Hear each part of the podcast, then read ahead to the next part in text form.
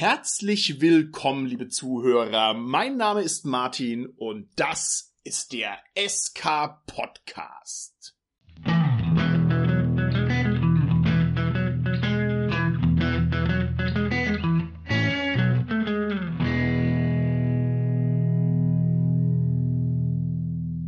Bei mir im Studio sind meine lieben Gäste, der Carsten und der Holger. Hallo, hier ist der Carsten. Ja, hallo, der Holger hier. Ihr, ihr zwei, seht ihr da hinten in den Studioschatten ebenfalls diese Gestalt erscheinen? Um Gottes Willen. Ist es nicht Christoph, der bekannte Einbrecherkönig? Bist du's, Christoph? Ja, der bin ich. Herzlich willkommen, Christoph. Das ist ja toll, dass du uns heute beehrst und verstärkst bei unserer Folge, denn wie es der Zufall so will, ist unser Thema genau ein Thema, das dir auf den Leib geschneidert ist. Es ist ja so, der SK Podcast versteht sich ja selbst als der Trainer der Rollenspielnation. Und ein guter Trainer weiß, man kann sich natürlich viel verkünsteln bei seiner Vorbereitung. Es gibt viele verästelte Elemente, die ganz wichtig sind, aber am allerwichtigsten, um ein Spiel oder ein Rollenspiel solide zu servieren, sind vor allem die Standardsituationen, die müssen sauber verhandelt werden und die Standardsituation, die wir heute auseinanderklamüsern werden und mit der wir uns heute ganz intensiv beschäftigen wollen, das sind die Einbruchsszenarien. Unsere heutige Folge lautet also Gardisten hassen diese zehn Einbrechertricks aus ganzem Herzen oder alternativer Titel für diese Folge wäre auch gewesen, er befolgte diese zehn Einbrechertipps und der Loot, den er dadurch erhalten hat, hat sein Leben verändert. Ihr Lieben, in guter alter SK Podcast Tradition beginne ich nun damit, meinem Cast und unserem herbeigeschlichenen Einbrecherkönig erstmal nachzuspüren, wie es denn in der wirklichen Welt aussieht. Lieber Holger, wie viele Einbrüche hast du in deinem Leben schon absolviert? Was hast du alles auf dem Kerbholz? Also die ich wirklich selber durchgeführt habe. Die Gegenfrage ist listig, aber wir sind ja hier unter uns, nicht im Verhör mit den Gardisten. Das heißt, erzähl einfach frei von der Leber weg. Also ich glaube, jeder ist schon mal bei sich selber in die Wohnung eingebrochen, weil man einfach irgendwie den Schlüssel mal vergessen hat oder so. Also das habe ich natürlich auch schon gemacht. Okay. Sogar auf zwei unterschiedlichen Wegen. Also einmal wirklich die Tür aufgeknackt sozusagen und das andere Mal, weil das Küchenfenster offen war, halt durchs Küchenfenster reingeklettert, wobei das im ersten Joa. Stock ist, also war nicht ganz easy. Und was ich auch schon mal gemacht habe, beziehungsweise habe machen lassen, ist mein Auto aufzuknacken. Das hat nämlich der ADAC dann für mich gemacht. der allgemeine Diebesclub Deutschlands oder wie auch immer das kürzer ist. Gut, das finde ich gut. In ersten Stock reinklettern, liebe Zuhörer draußen in Empfangsgeräten, das ist nicht zu empfehlen. Das ist sehr gefährlich. Da passieren oft üble Unfälle, vor allem wenn da regelmäßig die Leute drin stecken bleiben. Also das bitte nicht tun. Aber Holger, dich gibt's noch. Das heißt, deine Einbruchskompetenz ist sehr hoch, lieber Carsten. Wie schaut's aus bei dir? Wo brichst du ein, wenn du nicht in die Seelen anderer Menschen gerade einbrichst? Oh, im Vergleich zu dir, Holger, ist es bei mir ja wirklich sehr, sehr unspektakulär.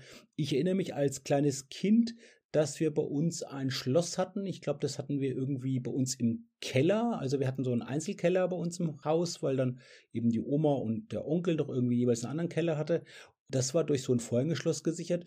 Und ich habe als Kind rausgefunden, dass ich da gar keinen Schlüssel brauche, um das zu öffnen, sondern dass ich dieses Vorhängeschloss so um 90 Grad einfach kippen kann und der Riegel dann sozusagen auf die lange Seite dann aufgeht und ich dann so reingekommen bin immer. also das war, glaube ich, in dem Fall schon der spektakulärste Einbruch, den ich gemacht habe in meinem Leben bislang. Trotzdem sehr schön, weil du hast sozusagen die Sicherheitsmaßnahmen überlistet. Das ist natürlich eine andere Variante im Vergleich zum Holger, der durch die Fenster klettert. Christoph, jetzt will ich von dir aber was hören. Über welche spitzen Kirchendächer bist du geschlichen, um deine kühnen Einbrüche in die Tat umzusetzen? Ja, also ich bin ja hier der Meistereinbrecher und der bin ich nicht nur am Spieltisch, sondern auch im echten Leben. Also willst gar nicht wissen, was ich schon alles aus den Schatzhäusern europäischer Großgrundbesitzer mir einverleibt habe. Nein, tatsächlich bin ich hier noch viel unbescholtener. Also ich habe mich schon oft aus der Wohnung ausgesperrt, aber dann habe ich das nicht mal selber gemacht, sondern das hat dann mein Schwager erledigt. Der ist bei der Feuerwehr und verfügt Okay. über das notwendige Einbruchswerkzeug. Okay, hervorragend. Also ich kann mich daran erinnern, ich habe vor vielen, vielen Jahren mal in einer Mietwohnung gelebt, habe mich natürlich auch ausgesperrt, wie es so ist, und habe dann mit meiner unbändigen jugendlichen Kraft irgendwie den Türgriff abgebrochen. Also so lange dann rumgeruckelt, bis ich halt den Türgriff in der Hand hatte. Ich wusste gar nicht, dass man das überhaupt machen kann.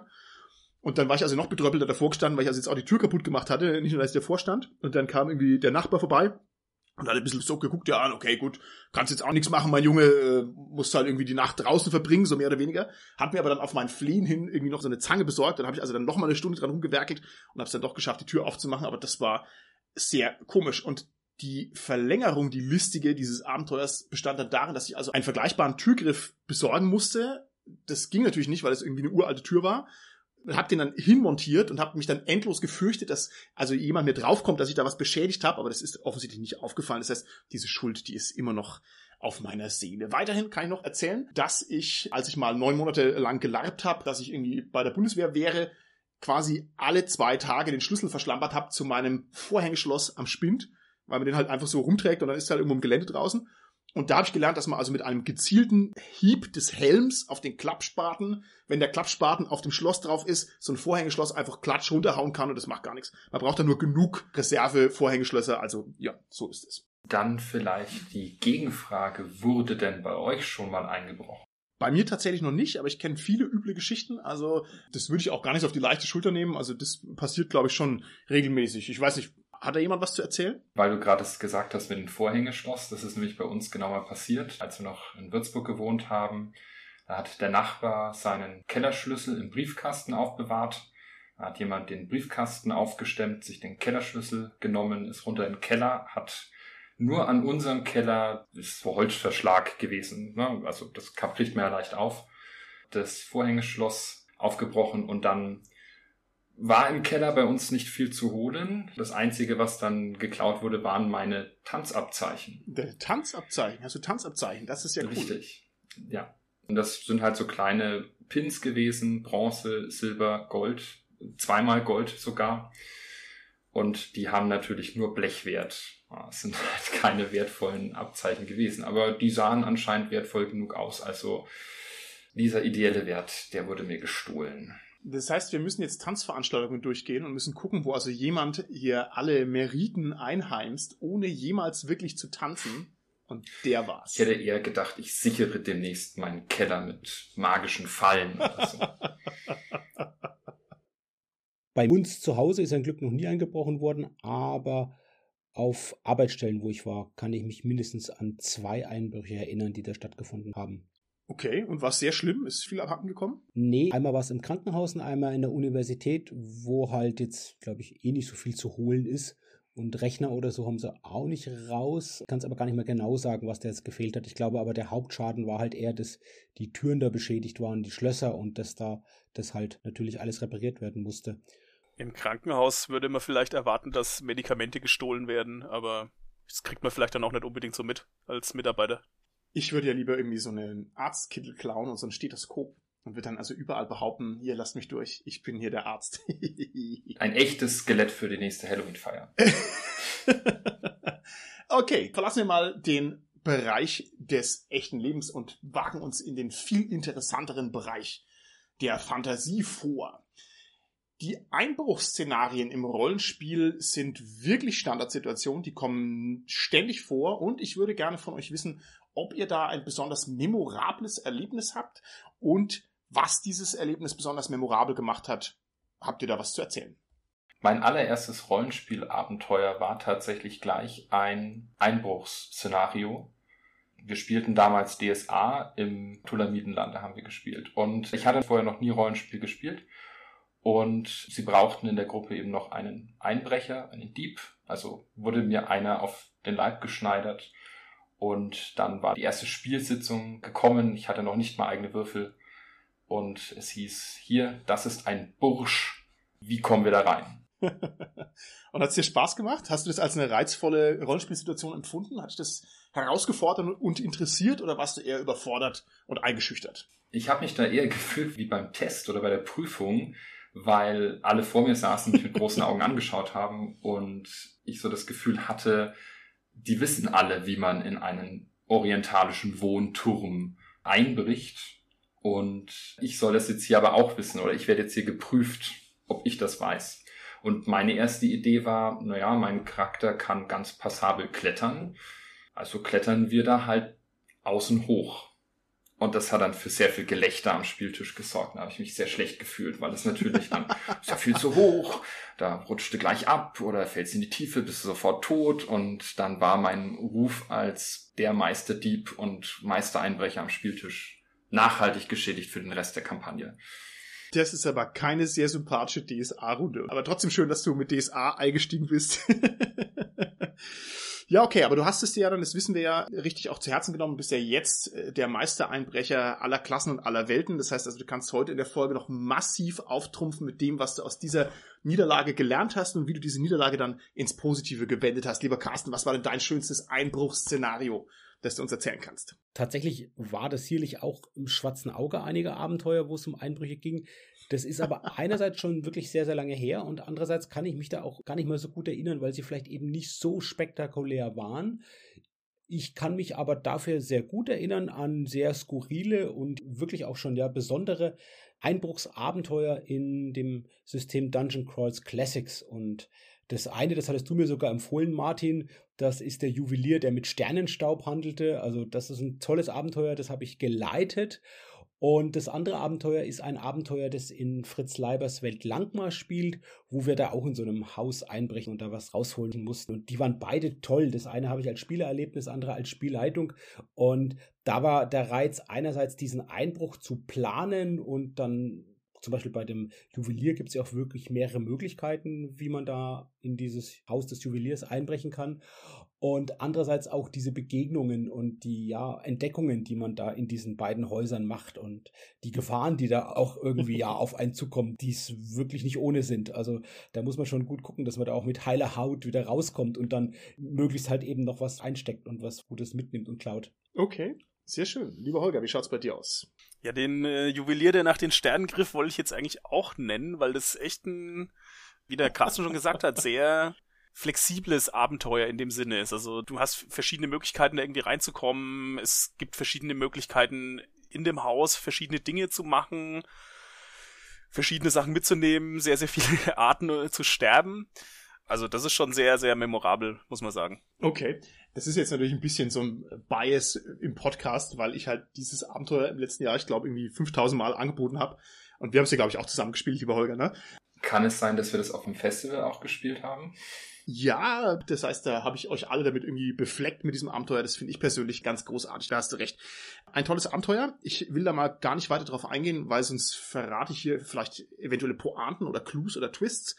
Aber das ist so ein sehr, sehr klassisches Abenteuer und es ist vor allem mal ausnahmsweise nicht das schwarze Auge, denn wenn ich jetzt sagen muss, was war bei mir das memorabelste, dann wäre es tatsächlich auch DSA gewesen. Und zwar gibt's am Anfang von der sehr langen und sehr schönen Semiala-Kampagne in einem Abenteuer, ich meine, das heißt Fluch der Marder vielleicht, bin mir nicht ganz sicher, eine wunderschöne Setup, wo die Heldengruppe in eine nächtliche Burg eindringen muss. Und das habe ich ein paar Mal angeboten auch. Und es war immer ganz toll, durch diese Burg zu schleichen. Und es war also Nacht. Und ne, das war auch nicht so wahnsinnig gefährlich. Aber man musste einfach gucken, dass einen die Wachen nicht erwischen. Man musste ein bisschen aufpassen und man musste die Türen irgendwie aufkriegen und so weiter. Und das kam also immer herausragend gut an, meinem Empfinden nach. Und das ja, war also auch sehr einprägsam und war also auch da an der Stelle ein ganz toller Auftakt, weil es relativ früh in der Kampagne kommt. Das hat mir auch sehr gut gefallen.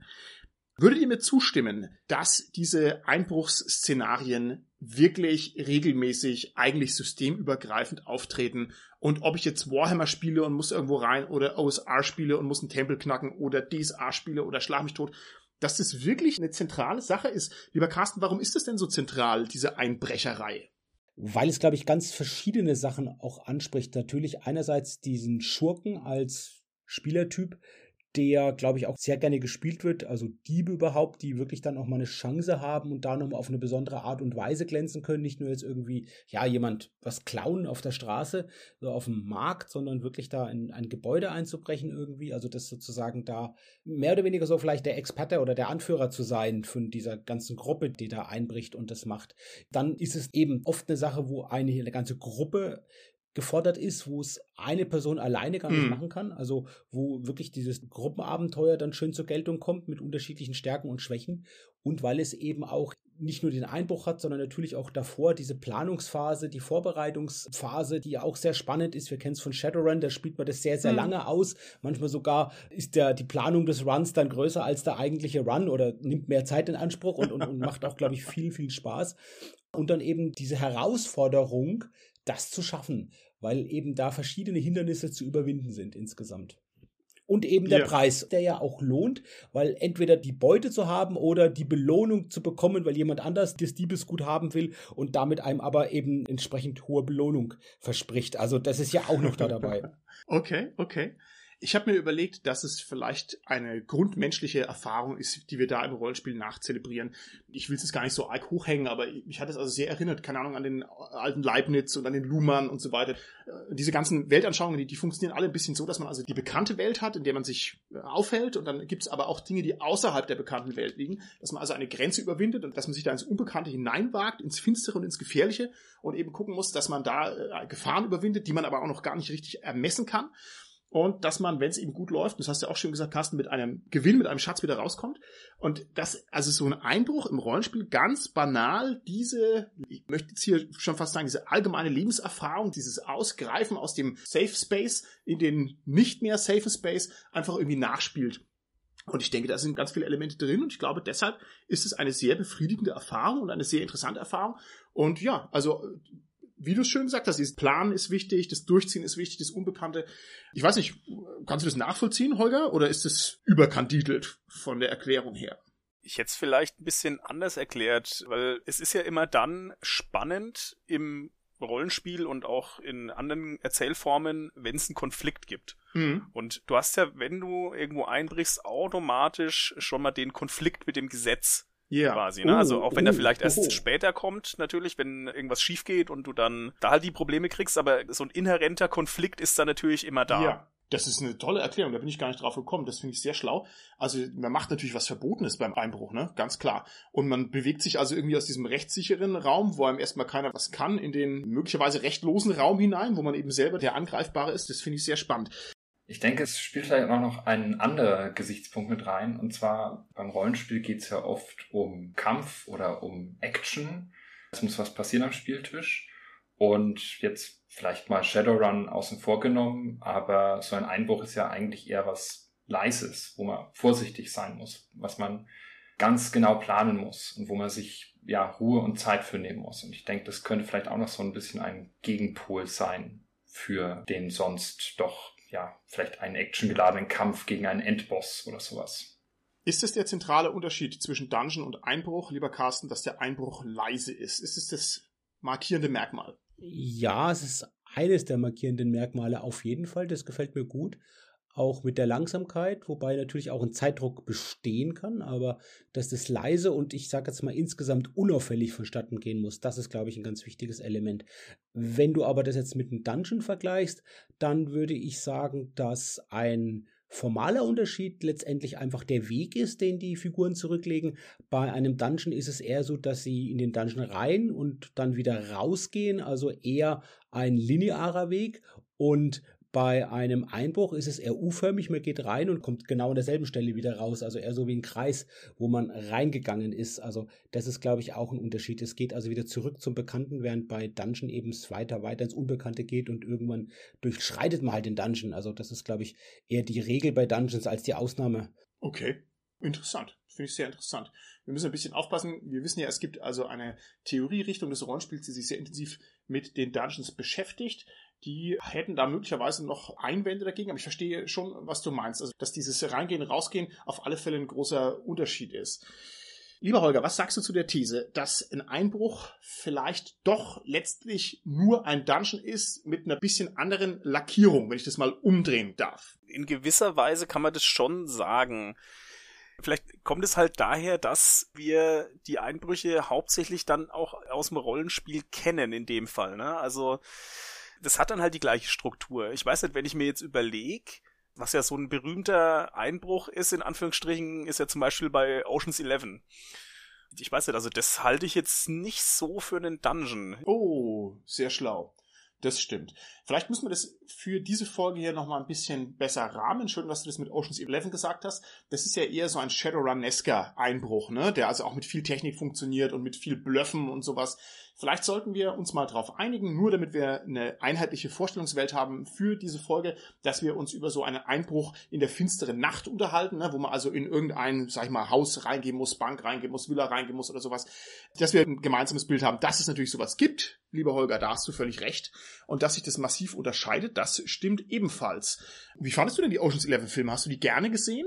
Ja, ich fand die schon gut, also vor allem der erste, weil das halt was relativ Frisches und Neues war.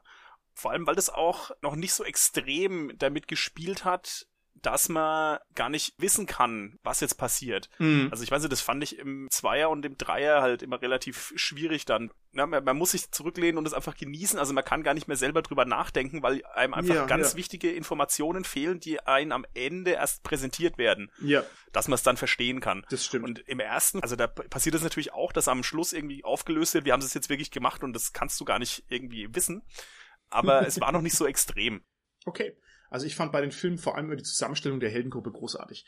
Also das hat mir eigentlich am meisten Spaß gemacht, zu sagen, hier, der eine kann das, der kann gut klettern und der andere kann gut mit Elektronik und der dritte kann gut mit dem und dem und jedem umgehen. Das fand ich eigentlich am reizvollsten, dann zu sehen, wie die dann alle ihre Fähigkeiten einsetzen und wo es klappt oder wo es nicht klappt. Die Plotgeschichten fand ich auch immer sehr schräg oder eigentlich eher unbefriedigend, weil es mich dann gar nicht so sehr überzeugt hat. Ich erinnere mich gerade daran, dass wir damals dann von dieser DSA-Runde, von der ich gerade erzählt habe, die Oceans-Filme oder zumindest den ersten Teil sogar als Vorbereitung für unseren Einbruch nochmal geguckt haben. Wow, alle drei oder was? Nee, ich glaube nur den ersten Teil und die anderen Filmabende sind dann so ein bisschen im Sande verlaufen, aber das war dann noch so ein, komm, jetzt gucken wir uns mal an, wie das Profis machen und dann machen wir das so nach.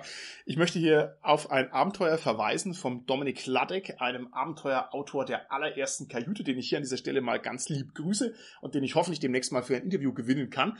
Der hat nämlich ein Abenteuer geschrieben, das heißt Seelanders Eleven.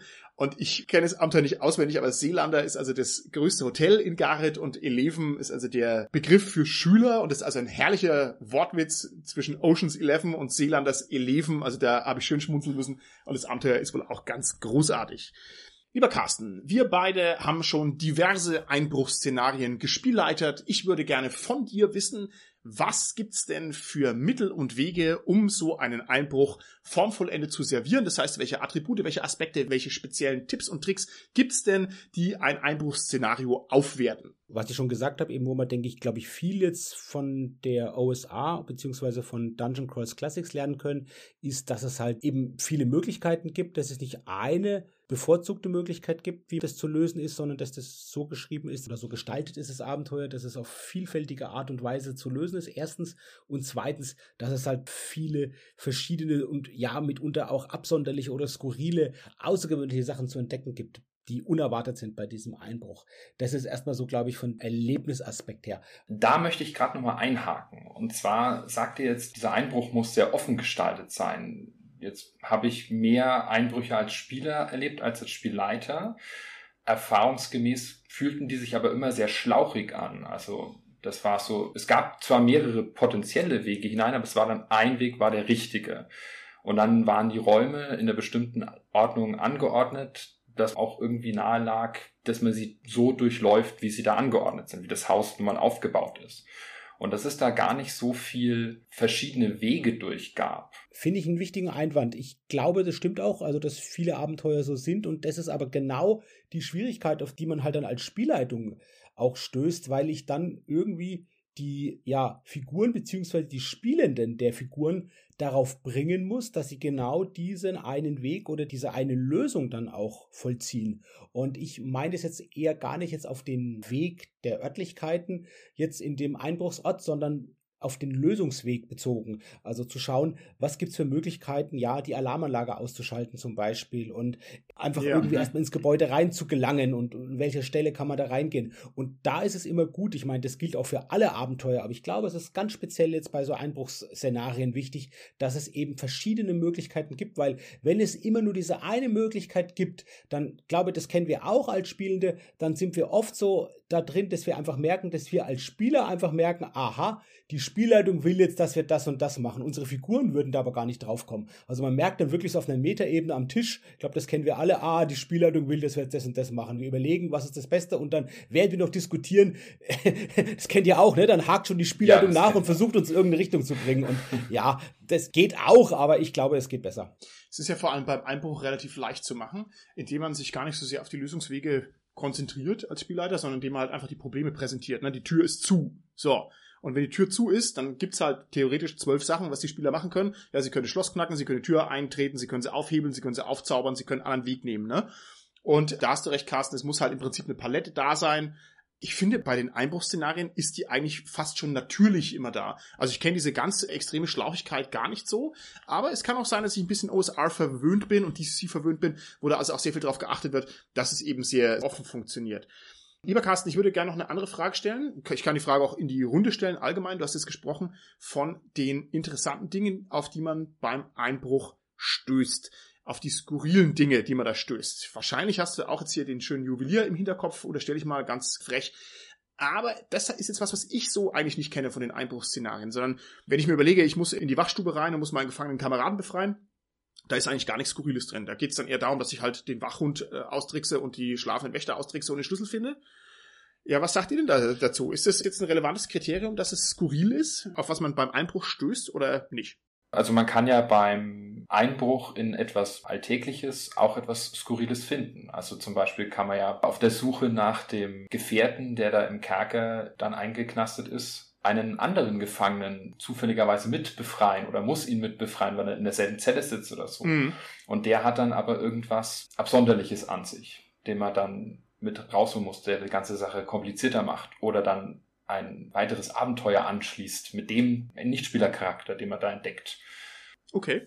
Ich wäre jetzt mal einen Schritt zurückgegangen und hätte erstmal betrachtet, warum wäre es denn skurril? Oder warum wäre es nicht skurril?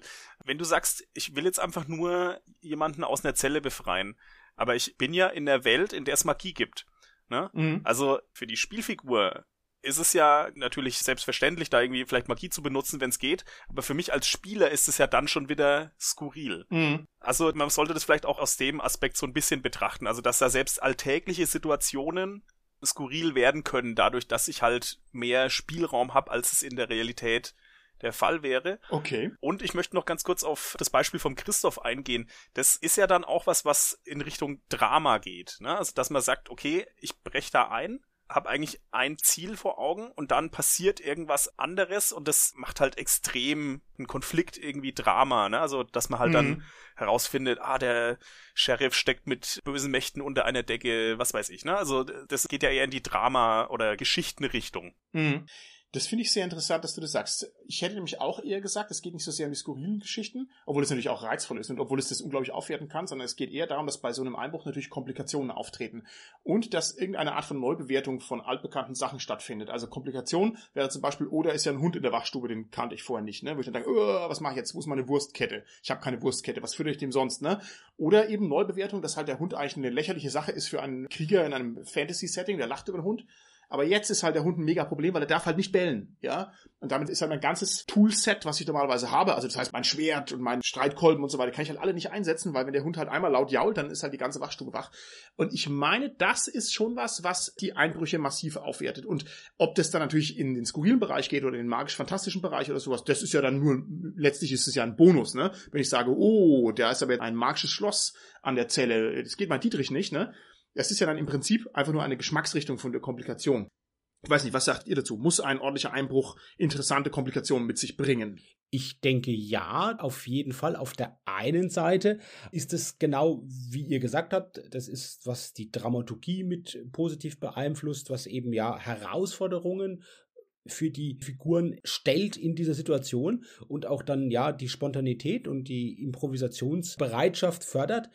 Andererseits sollte es aber immer noch auch so sein, dass die Planung ein Stück weit auch belohnt wird. Und nicht völlig über Bord mhm. geworfen mhm. wird, weil dann wird ja. sie entwertet ja. und dann macht es ja auch nicht so den Spaß. Also es geht ja auch darum, dass wirklich die Spielenden die Erfahrung machen, dass sie erfolgreich waren und dass sie wirklich ihre Anstrengung, ihre Kreativität, die große Kreativität, die sie bei so einem komplexen Einbruchszenario dann zeigen, die da erforderlich ist, dass die auch irgendwie belohnt wird. Und dann kann natürlich auch so eine variable Vorbereitung, die halt so gut ist, dass es halt auch gewisse Eventualitäten vielleicht doch noch mit einschließt und dann lösbar macht, wenn sie dann auch dann auftreten, auch wenn sie nicht jetzt eins zu eins vorhergesehen wurden, dass das natürlich dann trotzdem lösbar ist. Und das, glaube ich, ist wichtig, dass die Möglichkeit besteht. Ich fasse da nochmal nach. Lieber Carsten, finde ich sehr interessant. Du hast jetzt hier von dieser Planung gesprochen. Würdest du mir zustimmen, dass diese Einbruchs-Setups normalerweise so funktionieren, dass die Planung eben unzureichend ist. Also man geht los und äh, sucht sich, keine Ahnung, Informationen, würde also irgendwelche Gebäudepläne sich organisieren und man würde jemanden fragen, sag mal, haben die denn den Wachhund ja in der Wachstation oder hat denn dieser Magier irgendwelche Fallen, von denen ich Bescheid wissen muss?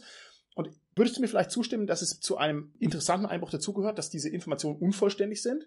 so dass ich eben meine Erfolgserlebnisse zum Teil habe, weil ich eben sage, oh, da hier liegt der Wachhund, hier ist die Wurstkette, friss, Buffel, ja, aber dass ich eben nicht weiß, dass das Schloss magisch abgesichert ist, sodass es mich dann nochmal neu herausfordert, und zwar unter sehr stressigen Bedingungen. Was sagst du dazu? Ja, absolut. Genau das ist ja die Möglichkeit, dass es dann eben zu diesen unvorhergesehenen Komplikationen kommt einfach. Oder dass man halt natürlich vielleicht auch von falschen Annahmen ausgeht. Also die Frage ja. ist, ist es den Einbrechenden bewusst, dass die Informationen zu einem großen Teil oder zu einem guten Teil unvollständig sind? Oder, und das könnte ja auch sein, sie gehen davon aus, dass die relativ vollständig sind und stellen dann eben fest, wenn sie dann dort sind, mhm. hoppla, oh, ist ja gar nicht so, wie wir, oder in vielen großen Teilen anders, als wir es uns gedacht haben und als wir uns darauf vorbereitet haben. Die OSR sagt, jedes gescheite Abenteuer braucht einen Timer und braucht Zeitdruck.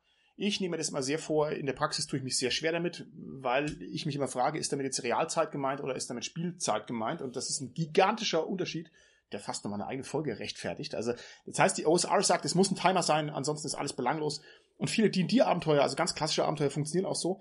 Ich würde gerne mal dich fragen, lieber Christoph, was sagst du denn dazu? Also wäre das für dich ein Pluspunkt, wenn du irgendwo einbrichst und ich als dein gestrenger Spielleiter sage, ja, aber du hast nur eine Stunde Zeit. Danach kommt der Feldwebel von seiner Kneipentour zurück.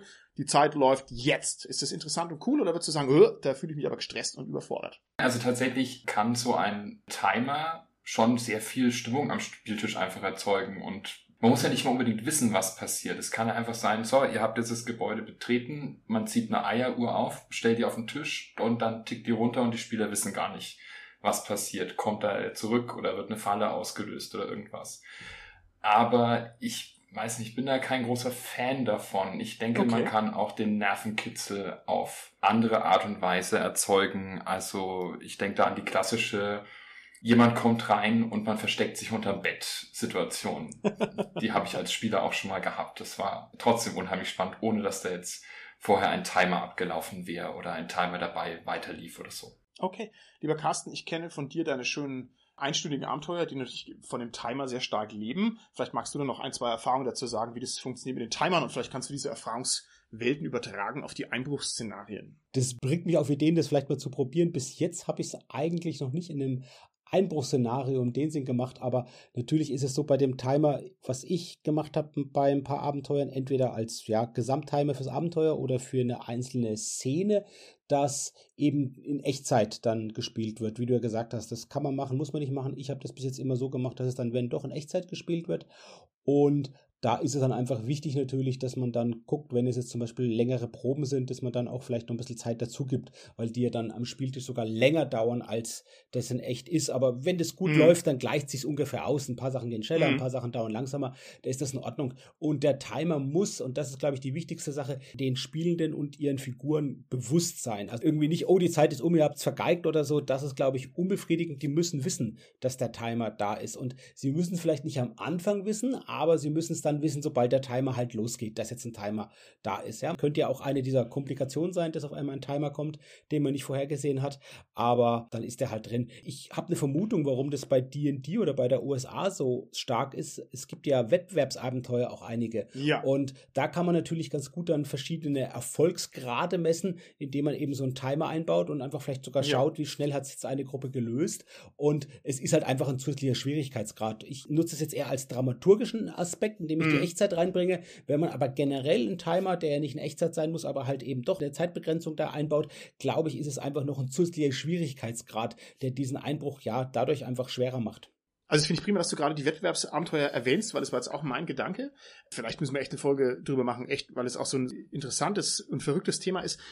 Mir fällt aber gleich eine Kritik ein, und zwar, ich habe das also auch wirklich schon gemacht in der Wettbewerbssituation, auch als Spielleiter, und ich hatte den Eindruck, dass meine Spielgruppe einen substanziellen Vorteil dadurch hatte, dass ich ein relativ drängeliger Hochdruckspielleiter bin. Ne? Also jemand, der da etwas müßiger rangeht, der macht es dann für seine Gruppe auch quasi schwerer, den hohen Druck aufrechtzuerhalten. Und bei mir ist halt im Automatikmodus normalerweise viel Dampf drauf. Also das ist tückisch, diese Timer. Das ist sehr tückisch. Ja, absolut. Also, das wäre ja, wenn du verschiedene Spielleiter hast, dass man versucht, sich bei so einem multiparallelen oder eben auch sequenziell hm. gespielten Abenteuer, wo man die Leistung miteinander vergleicht, hab da auch noch nicht so die Erfahrung. Aber ich würde sagen, dass man da natürlich versucht, die Spielleiter da ein bisschen anzugleichen, von dem wie sie es machen. Und klar, wenn ein Spielleiter mehr Druck macht oder so, dann tut er dauernd die Peitsche schwingen. Das führt er dazu, dass die dann schneller sind, die Gruppe. Das ja. glaube ich auch, ja. Ich wollte vielleicht dazu nur noch erwähnen, das klang jetzt für mich sehr stark nach Escape Room oder Escape Game, was ihr da beschrieben habt, dass man dann auf Zeit und vielleicht sogar im Wettbewerb gegeneinander da spielt.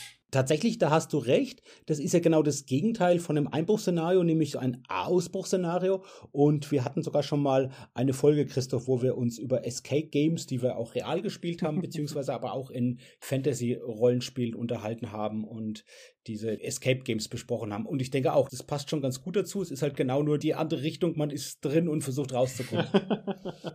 okay, vielleicht ein letzter Gedanke, den ich noch habe zu den schönen Sachen bei den Einbrüchen es kreist ja immer so ein bisschen um denselben Themenkern. Also was weiß ich und was kommt dabei rum und ist es dann interessant und hoffentlich ist es interessant. Was auch schön ist, ist, wenn sich die Informationen als falsch erweisen, aber im positiven Sinn. Das heißt, wenn ich im Vorfeld die Information bekomme, oh, in diesem Magierturm, mit dem ich einbreche, da ist die Statue von Temporalion dem Großen und die erwacht und erschlägt die Einbrecher und dann stehe ich davor und es ist halt einfach nur ein Bluff. Ja, und der hat also dieses Gerücht in die Welt gesetzt, um die Einbrecher abzuschrecken. Da passiert halt gar nichts. Also sowas ist auch lustig, wenn es dann leichter ist als erwartet. Das macht auch viel Spaß. Carsten, hast du noch Tipps, die du noch loswerden möchtest? Ja, vielleicht noch eine Sache ist die Motivation, die ich wichtig finde. Also, dass man es eben auch attraktiv macht, da einzubrechen. Entweder weil die Beute, der Schatz, den man da stehlen kann, einen besonderen Wert hat. Das muss dann aber auch in der Spielwelt wirklich einen Wert haben. Wenn man jetzt gar nicht groß mit Geld spielt in der Welt, dann hat auch eine große Geldsumme nicht so den Wert. Oder eben könnte natürlich auch sein, dass der Auftraggeber irgendeine besondere Sache verspricht, weil der halt irgendwas haben will, was da drin ist, das man bringt. Das wäre das eine. Und das andere, du hast ja auch schon erwähnt, so bei mir die Abenteuer, was ich auch machen würde, ich würde Props mit reinbringen beim Einbruch, gerade vielleicht auch so Rätseltüren und so Rätselboxen und sowas. Da gibt es schöne Sachen, wo man da was direkt vielleicht auch im Spieltisch den Leuten mal hinstellen kann. Oh ja, mit Props ist immer toll. Eine letzte Frage hätte ich da vielleicht noch. Und zwar, wenn man jetzt als Spielleiter so ein Einbruchsszenario erstellt, dann ist da ja die Frage wieder nach Henne und Ei. Also was ist zuerst da? Das Haus, in das die Spieler einbrechen sollen? Oder die Spielgruppe, die einbricht? Also schneidere ich meiner Spielgruppe die Rätsel in dem Einbruchshaus auf den Leib? Oder sage ich, ja gut, hier wohnt halt der Magier in dem Turm und der sichert seine Türen nun mal mit Zaubern. Blöd, wenn ihr keinen Bannmagier dabei habt. Das ist eine geradezu tiefen philosophische Frage, die kann ich aus, aus dem Ärmel überhaupt nicht beantworten. Ich bin gespannt, was ihr sagt, lieber Holger, lieber Carsten. Es gibt zwei Denkschulen. Es gibt einmal die Service-Leistungsdenkschule, die sagt, die Spieler müssen kriegen, was sie brauchen. Und es gibt natürlich die Trueness-Denkschule, die sagt, ja, die Spieler sollen halt meinetwegen Dreck fressen. Ja, die müssen halt mit dem klarkommen, was die Welt für sie bereithält. Ja, Holger, was sagst du dazu? Das geht ja eigentlich ineinander über. Also ich meine, wenn die Gruppe sich nicht gut genug darauf vorbereitet, dann muss sie halt leiden, hätte ich mal gesagt. Also, wenn sie halt keinen Bannmagier dabei hat, dann hat sie keinen Bannmagier dabei und dann passiert's halt. Ich würde es pragmatisch angehen, wenn wir uns überlegen, oft werden ja Kaufabenteuer gespielt, die sind natürlich dann so geschrieben, dass sie halt ja bestimmte Leerstellen haben, sag ich mal, wo dann verschiedene Figuren diese Leerstellen füllen können. Und wenn ich aber natürlich die Möglichkeit habe, jetzt ein Abenteuer mir direkt für meine Gruppe auszudenken, beziehungsweise mir auch die Mühe mache und die Zeit nehme, ein Kaufabenteuer auf die zu modifizieren und zuzuschneidern, dann würde ich genau das machen, Christoph auch, dass man schon auch guckt, dass man das wirklich gut an die Figuren in der Gruppe anpasst ist ja dann auch gegeben, das, was ich am Anfang gesagt habe, dass halt wirklich die Gruppe schön zusammenspielt und jede Figur so ihre, ja, ihre Aufgabe, ihre Besonderheit hat da drin und dann klappt es ja auch gut. Kann ich 100% nachvollziehen, wäre aber für mich gar nichts. Also für mich als Tactician, der ich wahrscheinlich bin, ist der Reiz gerade der, dass ich also ein mangelhaftes Werkzeug im Rollenspiel habe und trotzdem mich durchsetzen muss.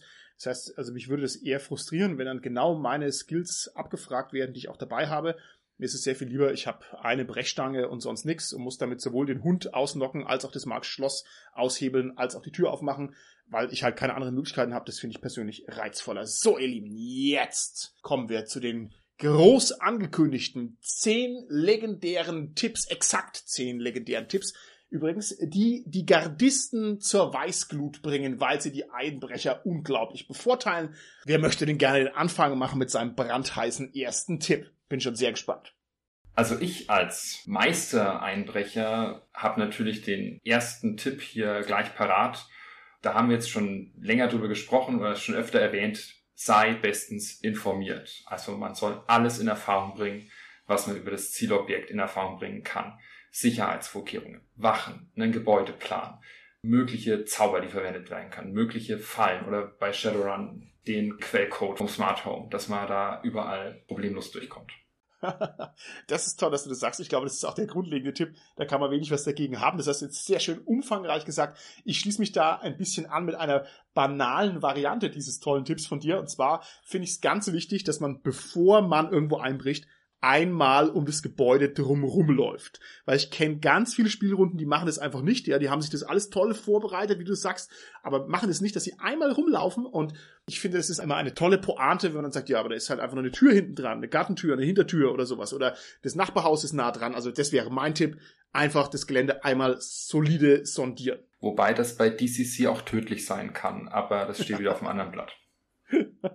Vor dem Einbruch ist nach dem Einbruch. Ich finde es auch wichtig, den Fluchtweg gut zu planen und da auch, weil es eben unkontrollierbare, unvorhergesehene Ereignisse geben kann, auch einen Plan B zu machen, was den Fluchtweg anbelangt und eben auch ein Fluchtfahrzeug bereitzustellen, vielleicht auch mit Magie zu fliehen. Also da gut auch zu planen, wie man da wieder weg und rauskommt und sich vielleicht auch der Ordnungsmacht, haben wir ja gesagt, das ist in der Regel was Illegales, die auf den Plan gerufen wird, die Ordnungsmacht, dass wir denen auch entkommen können.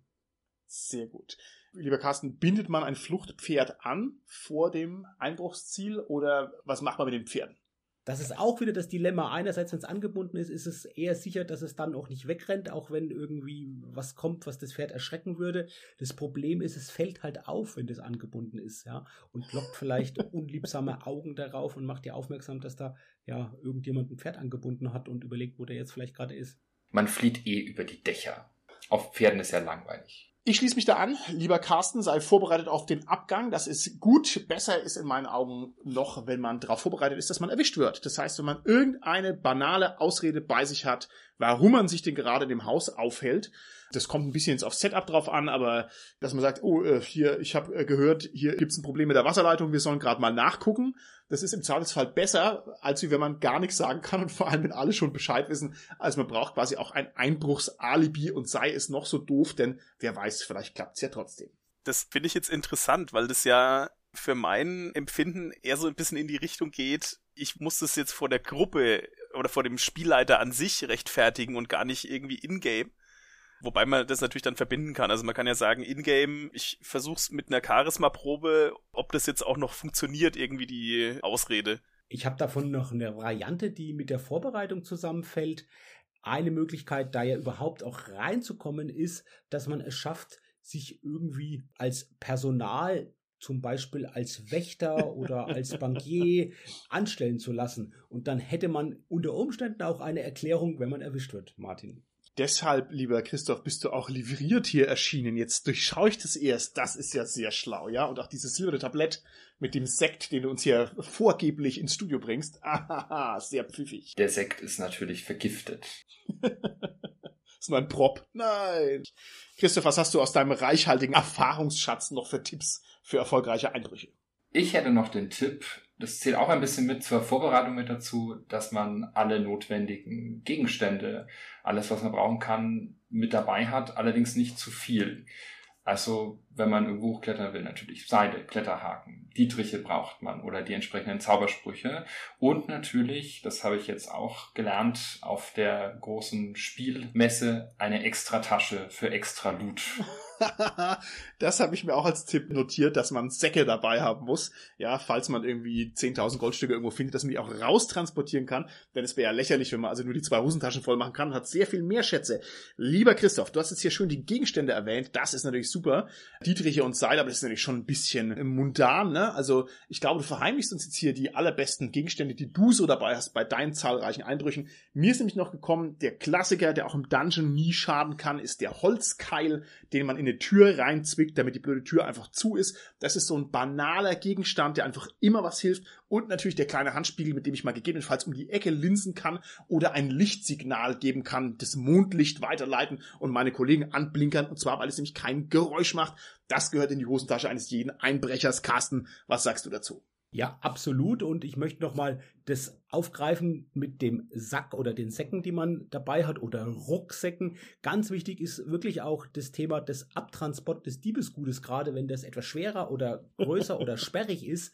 Und du hattest vorhin schon das Pferd erwähnt. Wir können aber auch an die Kutsche denken. Ich glaube, das ist ein wichtiges Thema zu überlegen, wie kriege ich das Diebesgut überhaupt weg. Und da gibt es einen ganz speziellen Tipp, das Diebesgut, wenn es jetzt nicht so sperrig und nicht so groß ist, am Ort wo man eingebrochen ist, selbst zu verstecken. Und zwar oh. an einem oh. leicht anderen Ort, also vielleicht einfach in einem Raum mit dem Haus, wo man auch dann relativ gut, vielleicht auch bei Tageslicht reingehen kann und damit auch rausspazieren kann. Und da muss ich jetzt einen Film erwähnen, Inside Man. Ich finde, der zeigt genau dieses Prinzip absolut großartig. Ein sehr, sehr sehenswerter Film über einen Bankraub jetzt in der heutigen Zeit. Aber dieses Prinzip, er kündigt es auch an. Er sagt, ich werde bei Tageslicht mal reinspazieren und rausgehen mit dem.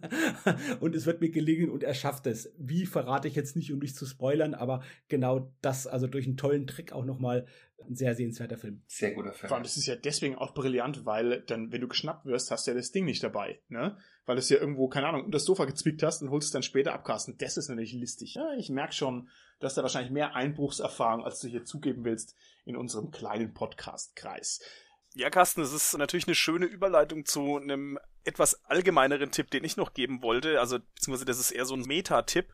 Man sollte nämlich vielleicht auch mal als Spieler sich ein bisschen da reindenken. Also, wir hatten es ja jetzt schon gesagt, mehrfach, ähm, es gibt diverse Filme, also Ocean's Eleven, Inside Man ist auch ein sehr guter, wo einfach wirklich sehr intelligente Leute auch schon drüber nachgedacht haben, wie kann denn sowas funktionieren, dass man sich da einfach die Beispiele so ein bisschen rauszieht beziehungsweise auch, dass man, wie der Christoph ja vorhin schon gemeint hat, sich einfach mal ein bisschen drüber informiert, wie funktioniert denn das, wo ich jetzt einbrechen will. Also dieses Bursch, da hätte ich jetzt zum Beispiel auch nicht gewusst unbedingt, dass man da nicht dran hochklettern kann, weil es einfach zu hoch ist oder so. Also dass es extra dagegen gefeit ist. Man sollte sich da einfach informieren, was ist jetzt mein Setting und wie muss ich da rangehen. Absolut. Und vielleicht auch damit verbunden noch die Frage, was ist denn, wenn das dann wirklich auffällt, dass das Diebesgut weg ist? Und es könnte ja sein, dass das so fatal ist von den Konsequenzen, was da passiert, so dass man sich gar nicht gut genug verstecken kann, dass es geboten sein kann, in ja besonderen Fällen das Diebesgut durch eine Attrappe auszutauschen, sodass oh. vielleicht erst gar nicht auffällt, dass er was geklaut hat. Oh. Hervorragend. Toller Tipp. Indiana Jones. Ein Säckchen mit Sand. Genau, das habe ich auch gedacht. Das funktioniert ja nicht bei Jäger des verlorenen Schatzes. Das funktioniert ja nicht. Ah. Genau, das wäre die Falle. Äh, super, genau. Ja, Christoph, du hast vollkommen recht.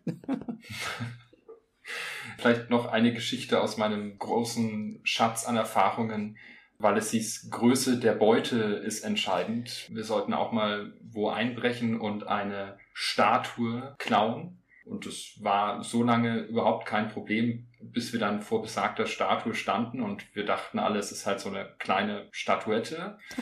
Aber nein, es war dann eine zwei Meter große, massive Steinstatue und die Wachen waren uns schon auf den Fersen und ich glaube, wir haben sie am Ende in handliche Stücke zerschlagen und in Einzelteilen da rausgetragen, aber der Auftraggeber war da wenig begeistert von. Aber das ist ja genau ein schönes Beispiel für diese unerwartete Komplikation, die eintritt. Ne? Man denkt eine kleine Statue und dann ist es halt so ein Zwei-Meter-Ding und ein paar Zentner schwer. Sehr cool. Ich glaube, ich kann mich an das Abenteuer sogar noch erinnern, lieber Christoph. den Tipp, den ich geben möchte, ist ein Evergreen unter den Rollenspieltipps und er lautet nicht alles anzünden. Ach, ja, hey. ich weiß nicht, also das ist ja mittlerweile statistisch auch belegt, dass also 92 Prozent aller Rollenspielabenteuer damit enden, dass irgendwelche ausgedachten Städte abbrennen, weil irgendwie auf die Idee kommt, oh Gott, oh Gott, oh Gott, die Garde sind uns sehr, das passiert. Okay, ich leg Feuer. Das ist irgendwie so das Erste, an das jeder denkt und das jeder sofort macht. Und es ist also beim Einbruch immer noch mal desaströser, weil es auffällt und hell ist in der Nacht. Also da würde ich davon abraten. Das sollte man unter keinen Umständen tun. Ich habe das aber auch schon mehrfach erlebt, dass er dann irgendwie Stadtteile abbrennen. Was als einfacher Einbruch angefangen hat, endet dann im katastrophalen stadtplanerischen Desaster. Das würde ich nicht machen. Das habe ich mir auch als wichtigsten Tipp noch mit aufgeschrieben. Ich weiß gar nicht, wie viele Abenteuer ich schon gespielt habe geleitet wie selber gespielt, wo irgendeiner auf die schlaue Idee gekommen ist. Hey, wir zünden alles an. Und es hat die ganze Situation immer noch schlimmer gemacht. Es hat es noch das nie stimmt. besser gemacht. Holger, du hattest ja schon Filme erwähnt und wenn wir wirklich von Filmen reden in Bezug auf Einbruch, ich glaube, wir müssen einen Film auf jeden Fall hier noch nennen. Es gibt nämlich einen Film, nach dessen Titel eine reale Einbruchsmethode benannt ist. Ich glaube auch, vielleicht auch schon davor, aber auch danach wurden wirklich auch mehrere Einbrüche gemacht, wo dann genau nach dem Film vorgegangen wurde oder in einer Variante davon und das genau diesen Titel trägt. Hat jemand eine Ahnung, wie der Film heißt? Einen französischen Film, meine ich? Le, le irgendwas. Die Riffifi-Methode heißt das. Also der Film heißt oh. Riffifi, ist ein Juwelenraub. Ich glaube, der ist von, ich habe nachgeschaut, wenn ich mich richtig erinnere, 1955. Und was sie damit machen bei dem Film, sie mieten irgendwie oder brechen ein in eine Wohnung über dem Juwelier und brechen dann durch die Decke durch und ja, da ja. hat so Sensoren da unten und was die dann noch machen, die bohren da so ein ganz kleines Loch in die Decke und dann lassen sie einen Regenschirm runter und klopfen dann die anderen Steine aus, die fallen natürlich nicht auf den Boden, dass der Sensor losgehen kann, die fallen alle dann in den aufgefalteten Regenschirm rein. Also finde ich eine sehr schöne Idee und es ist wirklich so, dass da auch ja, viele reale Einbrüche nach dieser Methode stattgefunden haben oder halt, dass man generell gegen Gewände oder Decke irgendwie reingeht. Ich war nur auch überrascht, ich habe vor kurzem den Filmklassiker M von Fritz Lang gesehen, der ist ja noch älter, ich glaube von 1931 und auch da ist eine Szene, wo sie durch eine Decke einbrechen. Die wollen da wohin und machen da ein Loch wirklich in der Decke auch rein und kommen da von oben nach unten, hat dann eine andere Bewandtnis im Film, warum das so ist und hat dann eine andere Funktion im Film, aber auch letztendlich genau diese Einbruchsmethode wurde da in dem Film M auch schon gezeigt. Also aus der echten Welt kenne ich relativ viele Szenarien, wo man tatsächlich irgendwie eine Wand durchbricht. Das ist beim Rollenspiel kein Mittel der Wahl. Also ich habe es noch niemals erlebt, dass irgendwelche Einbrecher gesagt haben, ja, wir gehen halt ins Nebenhaus und hauen halt da die Wand raus und gehen dann irgendwie so rein. Also das macht keiner. Aber ich glaube, das ist sehr viel erfolgversprechender, als man glaubt. Vor allem im Mittelalter, ne? da sind die Wände auch nicht so dick. Ne?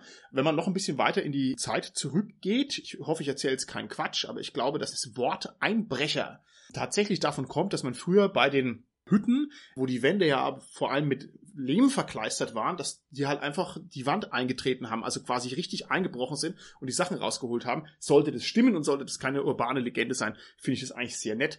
Ich glaube, den nächsten Heiß, den ich mache, da werde ich irgendwie Decken und Wände und Böden irgendwie zersägen und mal gucken, ob das alles klappt. So, habt ihr noch einen Tipp zum Abschluss? Ja, wenn du gerade das Mittelalter erwähnt hast, Martin, da komme ich natürlich auch auf Tunnel. Und je nachdem, wie viel man Zeit hat, ist jetzt nicht ganz unser Thema, aber natürlich ist es auch ein probates Mittel, zum Beispiel eine feindliche Burg einzudringen, indem man halt einen Tunnel baut, der lang genug ist und unter der Mauer durch den Tunnel baut. Ja, auf alle Fälle. Das dauert allerdings sehr, sehr, sehr lange. Ne? Das ist ja auch militärisch eingesetzt worden, diese Belagerung und Entsatzungsgräben oder wie die heißen, ne? dass man dann versucht zu, zu tunneln. Im Mittelalter möchte ich keinen Tunnel graben, lieber Carsten. Das ist echt blöd. Ne? Ohne Maschinen, ohne Presslufthammer und so weiter. Aber du hast natürlich recht, es wäre wirklich sehr erfolgversprechend. Was mir noch einfällt an Tipps ist letztendlich die Ablenkung, sowohl von Wachen, Wachhunden, dass man den einschläfert. Denken wir an Harry Potter, an den Fluffy mit der Flöte zum Beispiel. Also klar ist es auch was, was man in der Vorbereitung leisten kann, zu wissen, dass dieser Hund halt mit den Flötenklängen dann zahm wird und einschläft, der Cerberus eben auch Wachen irgendwie abzulenken oder die Wachen dazu zu bringen, dass die einen vielleicht selbst die Beute rausbringen durch einen Trick, fände ich eine elegante Methode. Und natürlich, wenn wir über Tricks reden im Fantasy-Rollenspiel, dann sind es natürlich auch Zauber, die da sich sehr gut eignen. Und wir hatten ja am Anfang schon ein paar Mal das schwarze Auge erwähnt. Und wenn ich an so Zauber denke, die Lautlosigkeit bewirken oder Türen öffnen zum Beispiel, ich glaube, da fallen uns allen, die wir mit DSA groß geworden sind, sofort passende Zauber ein. Ich weiß nicht, ob sowas wie Schwerelosigkeit gibt, sicherlich auch in den DSA-Zaubern Lastenhebezauber oder auch natürlich, da gibt's auch einen guten DSA-Zauber, fällt mir sofort ein, ein Teleportationszauber. Also mit solchen magischen Mitteln ist es natürlich auch immer vielleicht ein leichteres dann irgendwie einzubrechen. Carsten, da sprichst du einen wichtigen Punkt an, denn wenn man solche Zauber einsetzen will, dann braucht man natürlich einen erfahrenen Magier mit im Team. Und ein Tipp, den ich mir noch aufgeschrieben habe, ist, dass man immer mit Profis zusammenarbeiten sollte. Also wenn man irgendwelche Spezialaufgaben hat und braucht, dass man sich da den richtigen raussucht und nicht dann den Barbaren mit zwei linken Händen dann vielleicht das Schloss knacken lässt oder so. Das heißt, da darf ich dann bei deinen Einbrüchen einfach nicht mitspielen. Ich sehe schon, ich sehe schon, lieber Christoph. Du wolltest ja durch die Wand gehen. Ja, genau so ist es. Okay, das ist eine Diskriminierung, die kann ich so nicht akzeptieren. Aber Carsten, du hast jetzt gesagt, du möchtest, dass die Wachen die Schätze rausbringen. Ich glaube, das kann man nur durch einen Kunstgriff erreichen und zwar einfach konsequent alles anzünden. Und das ist damit auch der abschließende Tipp, den wir geben können. Einfach konsequent alles anzünden und dann läuft es normalerweise ganz von selber. Da muss man nur warten, bis die Schätze rausgebracht werden. Ich gebe mal die Frage raus an unsere Zuhörerinnen und Zuhörer draußen in den Empfangsgeräten. Was habt ihr denn für großartige oder memorable Einbruchsszenarien erlebt? Was macht für euch ein Einbruch besonders reizvoll? Warum sind die Einbrüche so präsent im Rollenspiel? Habt ihr da vielleicht noch gute Gedanken dazu? Und dann würde ich sagen, haben wir das für heute geschafft. Da bin ich mal gespannt, wie unser Einbrecherkönig das Studio wieder verlässt. Müssen wir uns irgendwie die Augen verbinden, Christoph? Oder? Riecht ihr das? Ja. Riecht ihr das? Oh, warte, Martin, lass mich mal schnell auf deine Uhr schauen. Äh, oh, ist schon so spät. Ich glaube, in der Küche da brennt. Oh Und tschüss. nein, um Gottes Willen, schnell in die Küche. Gut, dann machen wir schnell Schluss. Bis zum nächsten Mal. Tschüssi. Tschüss. tschüss.